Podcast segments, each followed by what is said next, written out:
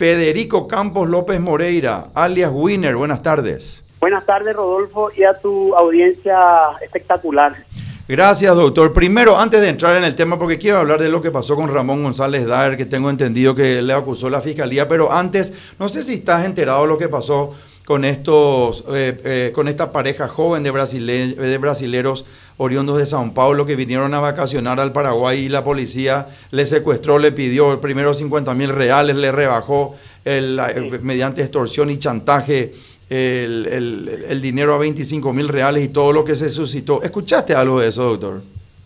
Sí, sí, Tiki. Y me encanta tu programa porque tu programa es, eh, vos serías Sócrates en lo que era la Grecia antigua, en la radio. ¿Por qué? Porque con estos pensamientos y con este razonamiento me encantó lo que dijiste. No puede quedar impune, dijiste.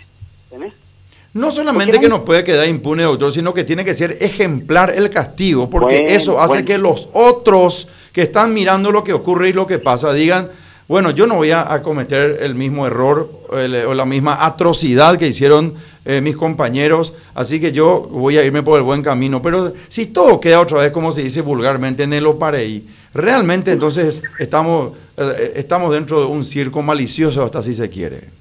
Sí, y ahí, ahí sí que quiero premiar tu, tu análisis jurídico, porque vos sos prácticamente abogado, te tenés que decir, no sé qué, una materia. Y tenés el concepto natural del, del del, del jurídico. Entonces, pero atendé bien el, concepto del castigo. El castigo no es el castigo por el odio o la venganza, sino tiene dos razones, dice el profesor Roxin, máster, doctor en Derecho Penal Europeo. la, la, función del castigo es, en primer lugar, apartar de la sociedad a las personas que puedan seguir haciendo daño. El segundo objeto del castigo es el ejemplo para que a otros que se le ocurra no cometan eso porque van a terminar ahí. El tercero, y el tercero es muy importante, que busca el nuevo derecho penal, ¿cuál es? La reinserción de la persona que se equivocó. Exacto. Pero no podemos llegar a la reinserción. Acá en Paraguay nos vamos todos rápido. A González ya se le reinsertó antes de castigarle. A estos policías tenemos que cuidarnos porque se descuidan y van a salir porque porque estaban apoyados a lo mejor por el comandante de la zona, ¿entendés? Eso es lo que tenemos que luchar. Y ahora entrando en materia, porque hoy pasó algo muy, muy heavy, muy grave y muy lindo a la vez. Hoy se le acusa a Ramón González Reyes, ¿verdad? Sí. Se le, se le acusa y yo reviso la acusación. Por supuesto, ¿no? es lo que lo, es lo que la ley para mí, el abogado penalista, no es lo que quisiéramos. Pero ya es un... ¿Sabes qué es lo que hizo hoy Osmar Ilegal? Me hago cargo de lo que digo. El fiscal encargado de esta causa. Mm con la fiscal Liliana Alcatraz, me hago cargo de lo que ellos me queden si quieren. Porque la unidad de delitos de, de, blanqueos, de delitos económicos y de corrupción, le disparan a los corruptos porque Vicky Friedman, Federico Campos, eh, la ciudadanía está encima. No porque realmente tienen que castigar, y eso es lo que duele pero ya está, ya avanzamos, ya llegamos. ¿Cuál, por, por, qué, por qué delitos eh, fueron acusados o fue acusado Ramón González Daer? Por usura, modo grave. La usura tiene dos, dos caminos. El modo común, que es cuando la usura se hace sin papeles, sin cheque, pagaré o contrato. Y el modo grave, cuando es con letra de cambio, que puede ser un contrato, un fideicomiso, cualquier, cualquier eh, cualquier documento de contraprestaciones mutuas. Mm. Además, puede ser por pagaré o por cheque. Ahí adquiere el modo grave. ¿Qué quiere decir modo grave? Es este modo grave. Que se convierte de delito en el primer modo, en el primer punto, y se convierte en crimen. Cuando, cuando dice, cuando el acto de usura se realizara mediante letra de cambio, cheque o pagaré, la pena será aumentada de 5 a 10 años. 5 mm. años, un día, crimen. Menos de 5 años, delito. Repito, delitos son todos los hechos punibles cuya pena privacidad de libertad está sancionada por el código con menos de 5 años y que puede ser resarcido a la sociedad, por lo tanto puede tener medidas alternativas. Crimen es todo hecho punible que daña tanto a la sociedad que no adquiere o no puede tener el que lo comete medidas alternativas a la prisión preventiva. O sea, Ramón González Daer, con su tubo de COVID y enfermito como está, es un criminal.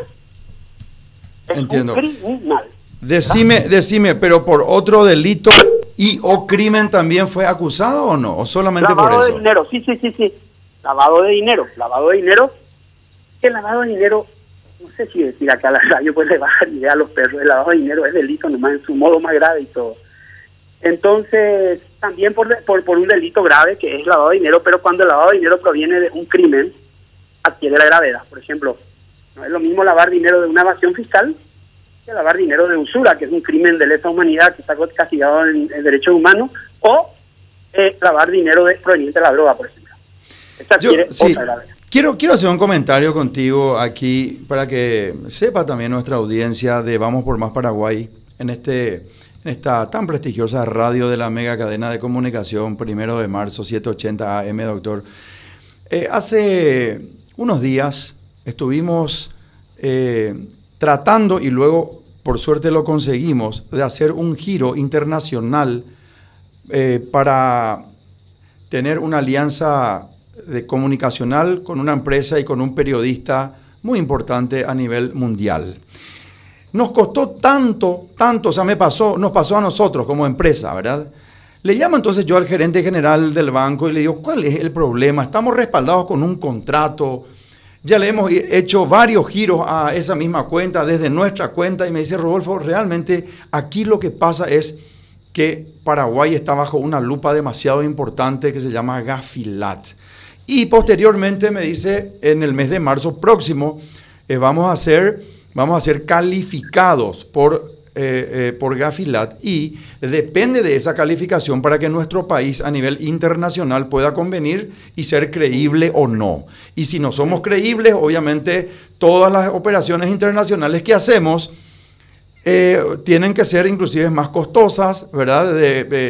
si colocamos bonos eh, eh, todo eso eh, se vuelve mucho más engorroso si uno no tiene una buena calificación de estas, de, Gafilat. Entonces le digo, los inocentes pagamos por los pecadores. Exactamente, me dice. Entonces yo te quiero hacer este comentario por un lado y te quiero, te quiero hacer otro comentario. ¿Cómo se llama el, abogado argentino de representante de Gafilat? él se llama Esteban Sergio Fullín. Bueno. Escuché que estuvo hablando por medios de prensa y dice, nosotros no solamente queremos que se tipifiquen o que se saquen leyes, nosotros queremos ver las personas que están investigadas, por ejemplo, por el presupuesto jurídico de lavado de activos, de lavado de dinero, y queremos el comiso de sus bienes y una condena ejemplar en contra de esas personas. Eso también ve Gafilat. Pregunto yo entonces, en este caso que es tan sonado, yo tengo entendido que el hermano de Ramón González Dar fue eh, no solamente apercibido, sino que eh, se le han retirado las visas, no puede más pisar el, territorio de los Estados Unidos, fueron, fueron retiradas las visas. Entonces, lo que yo estoy preguntando, ¿sabrán esto las autoridades? Que no tengo ninguna duda, también están en la lupa. Los juzgadores están también en la lupa, porque acá esto no es ningún secreto, esto es esto se sabe y muy bien que muchas veces estas personas delinquen, se quedan con dinero mal habido y ese dinero mal habido ellos reparten, por llamarlo de alguna forma, a, a los juzgadores para que todos queden contentos y que se ponga una linda torta y que se haga una fiesta. Por eso nosotros que estamos en el lado de la comunicación, y en este caso específico yo también como, como empresario, ¿verdad? Que tantos inconvenientes estamos teniendo hoy día para hacer giros de dinero con documentos respaldatorios, y lo estoy diciendo acá públicamente en un programa de radio, en vivo y en directo. Entonces, no hay absolutamente nada que ocultar. Pero ¿por qué vienen todas estas circunstancias? Por culpa de estos delincuentes que entran por el atajo, que entran por la izquierda. Y los inocentes tenemos que pagar por los pecadores. ¿Qué me decía al respecto, doctor? La Fiscalía General del Estado tiene la culpa. Repito, me hago cargo de lo que digo. El Ministerio Público, que de público no tiene nada, y su unidad especializada en la persecución de delitos económicos y anticorrupción, al mando de la doctora Soledad Machuca y bajo el vicemando de la doctora Liliana Alcatraz, me hago cargo de lo que digo, Y todos sus integrantes tienen la culpa de que el Paraguay tenga esta calificación. Porque ellos, y solamente ellos, la función que tienen de ser buenos persiguiendo estos crímenes no lo hacen. A mi jardinero, a mí y a un empresario que exporta alcohol, azúcar, lo que sea, le piden el certificado de virginidad a su abuela. Y a los bancos que recibían dinero de González Quitaer, porque de edad no tiene nada, no le pedían nada. González Daer echó una empresa de azúcar que vos conocés bien que se llama Iturbe, donde, donde nuestro literato máximo, ¿te acordás vos del gran profesor, el gran literato? Augusto ¿Quién? se crió en Iturbe, ahí, en nuestro valle Villarrica, a la vuelta. ¿Cómo me dijiste el nombre? El, nombre no te... Subí un poquito, pues. el, el nombre, ¿cómo me dijiste? Augusto Rabato. Ah, ah no, perdón, sí, claro. No, no te se crió en Iturbe. Sí. Se crió y su papá era empleado de la azucarera Iturbe, que era de los Friedman también. Vos sabías, te quiero contar, ya que estamos conversando, vos sabías que Augusto Roa Bastos era compañero de banco, de banco de, de, escuela, de colegio, de mi abuelo Julio Max Friedman. Y te quiero contar que Chiquitunga Guyari era compañero de banco de mi abuela. Los dos son de Villarrica. Augusto Roabasto por un lado y Chiquitunga eh, Guyari por el otro lado. Contame, seguí contándome, doctor. Bueno, imagínate de quiénes estamos hablando y esas personas vivían, soñaban, respiraban y crecían en un ambiente que dependía de una azucarera que Ramón González Daer se encargó de fundir. Me hago cargo de lo que digo porque sé los entretelones de eso. ¿Verdad? Le fundió a la azucarera y Turberman. Entonces, eh, la fiscalía no vio eso. Hace años. Después, por ejemplo, todo ese dinero trucho, eh, ilegal, eh, negro, depositaba en un banco. Que no puedo decir ahora acá en la radio porque pues, me puede complicar, pero, pero no es que por cobarde, sino porque una estrategia de artillería jurídica. Mm. Los bancos que manejaba Ramón, los bancos que manejaba Ramón, son coautores, cómplices o encubridores. ¿Dónde estaba la CPLAT cuando Ramón depositaba los millones de dólares que también le robó a un frigorífico conocido, San Pedro? ¿Eh? A San Pedro le, clavó 40 millones de dólares Ramón González Gávez. ¿En qué banco se manejaba eso? ¿Quiénes, ¿Quiénes sabían y quiénes cerraban el ojo de eso? ¿Eh? ¿Por qué Liliana Alcaraz y Osmar Ilegal se olvidan de eso? ¿Por qué no le imputan por el caso Quise? ¿Por qué no le imputan por el caso por los casos de Luque que yo metí y cajonean? Le imputan solamente por Mendoza Yampé. Está buenísimo, porque yo soy su abogado y lo logramos. ¿Verdad? Pero ¿por qué no le imputan por el jugador de fútbol de Luque que le quitaron su casa? ¿Por qué no le imputan? ¿Por qué? Porque ya, ya su, prisión ya va a ser eterna. Y, decime, ¿cuál, ¿cuál es la expectativa de pena que puede llegar a tener Ramón González Dar por el tema de este lavado de dinero? Él y su hijo por lo menos 20 años según lo que, según, según estrictamente la sumatoria de crímenes y delitos. Por ejemplo. Pero no existe la sumatoria en el Paraguay. Eso es lo que pasa. Claro que sí, se hace un promedio, hay una hay una tabla de cálculo, no es que no es lo mismo, no es lo mismo eh, robar para matar que, que, robar nomás. O sea, no, no, no, no es lo mismo. Pero siempre, En, el Paraguay pues, siempre la pena más alta es la que, la que subsiste. No es como Estados Unidos que si te dan cinco años, tres años y tres años, vos te quedás, eh, eh, eh, vos te quedás 11 años. Pero hay agravantes, hay agravantes. Por ejemplo, no es lo mismo homicidio que feminicidio. No es lo mismo. Homicidio es 30 años feminicidio 40. Correcto, pero, pero, hablando de este caso específico, ¿la fiscalía la acusó por cuáles delitos o crímenes? Y la fiscalía la acusó solamente por lavado de dinero y usura. Estoy, yo me doy por satisfecho, o sea, eh, hubiera querido que le, eh, que le, que le, que le imputen por declaración jurada falsa, evasión impositiva, declaración jurada falsa, eh, producción y uso de documentos no auténticos, porque él te pedía cheques en blanco, ¿te acuerdas que te conté? Sí. no solamente contaste vos, eh, doctor Federico Campos López Morera, contaron varios perjudicados también. Sí. Entonces, eso se llama producción de documentos no auténticos. La gente cree que producción de documentos no auténticos refiere a la firma. Eso es documento apócrifo. Mm. Documento no auténtico es cuando el contenido de lo que dice algo que vos firmaste con tu firma verdadera, no lo llenaste vos, no es una expresión de tu voluntad. Entonces, mm. el cheque sin fecha constituye una producción de documento no auténtico. El fiscal no vio pico que la letra no era de Ramón. ¿eh? Mm. Eso es lo que yo critico. Pero no importa, vamos por más. Ese tu, tu lema. ya no voy a más decir, estamos en Paraguay, desastre. No, no, no, no, no. Ahora mi lema es, te copié. Control C, Control V, el programa de Tiki. Vamos por más. Decime, ¿cuáles son los pasos procesales siguientes ahora en este caso específico de González Daer? Dormir encima de la causa, mm.